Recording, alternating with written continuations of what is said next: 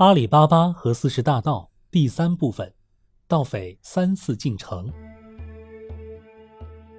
一天，盗匪们来到石洞，发现碎尸不翼而飞，而且金币也少了几袋。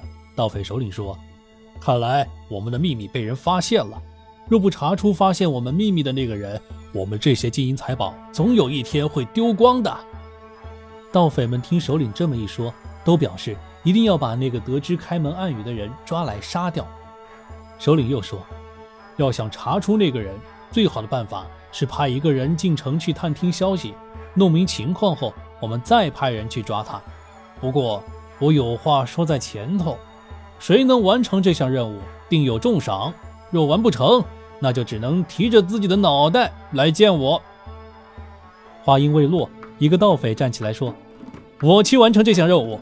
若完不成任务，甘愿听候首领发落。”就是为此豁出一条命，我也认为是给自己增光添彩。首领说：“好样的！”那盗匪经过一番精心化妆，于当天夜里潜入了城中。第二天天刚蒙蒙亮，盗匪便来到大街上。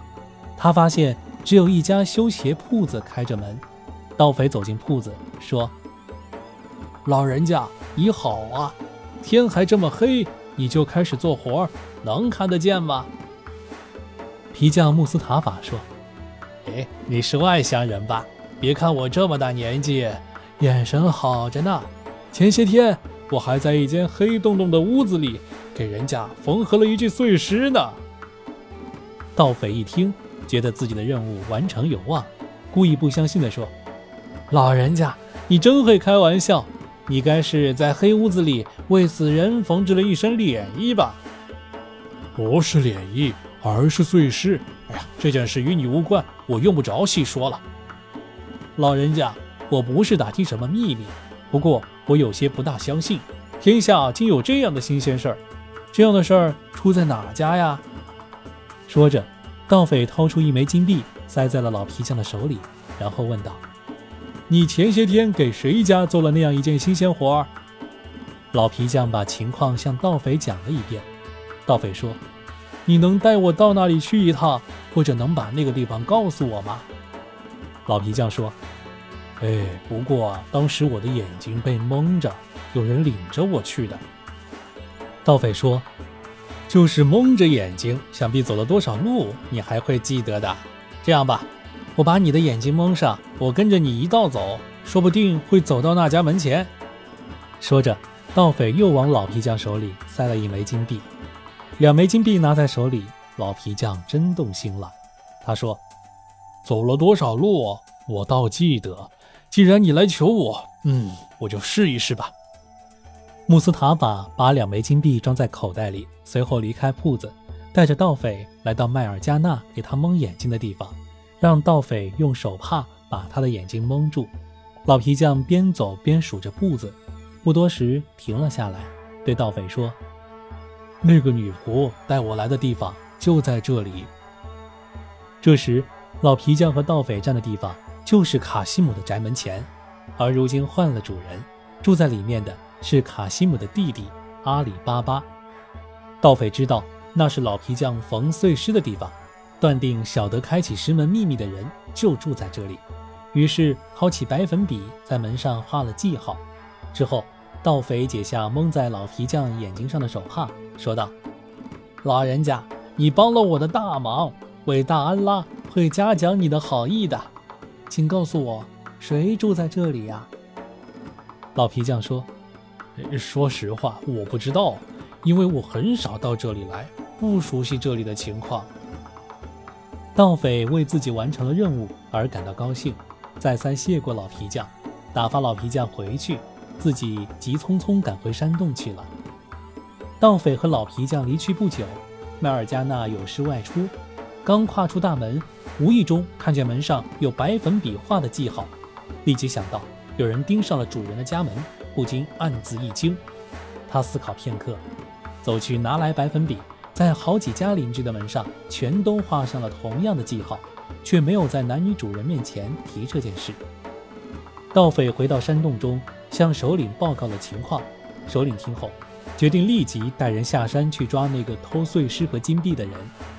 盗匪数人化妆赶至那个探匪做过记号的地方，发现家家门上都有用白粉笔画的记号，而且一模一样，连那个探匪也认不出哪个记号是自己画的。首领问：“家家门上都有记号，究竟哪家是啊？”那个探匪说：“我只在一家门上画了记号呀，怎么现在家家门上都有呢？我实在是认不出哪个记号是我画的。”众盗匪只有原路返回，不敢贸然闯入任何一家。盗匪们回到山洞，首领说：“我们白白跑了一趟，险些暴露了我们的身份。我已有言在先，完不成任务者，只能提着脑袋来见我。”说罢。首领示意手下人将那个进城探听情况的盗匪拉出洞外杀掉了。首领接着对众盗匪说：“为了保住我们的金银财宝，我们必须把那个知晓开门暗语的人抓到。谁愿意去完成这个任务？”一个盗匪站起来对首领说道：“我愿意去，我相信我一定能完成这个任务。”首领立即表示同意派他去，且强调说。完成任务有中奖项目，不然只有提着脑袋来见他。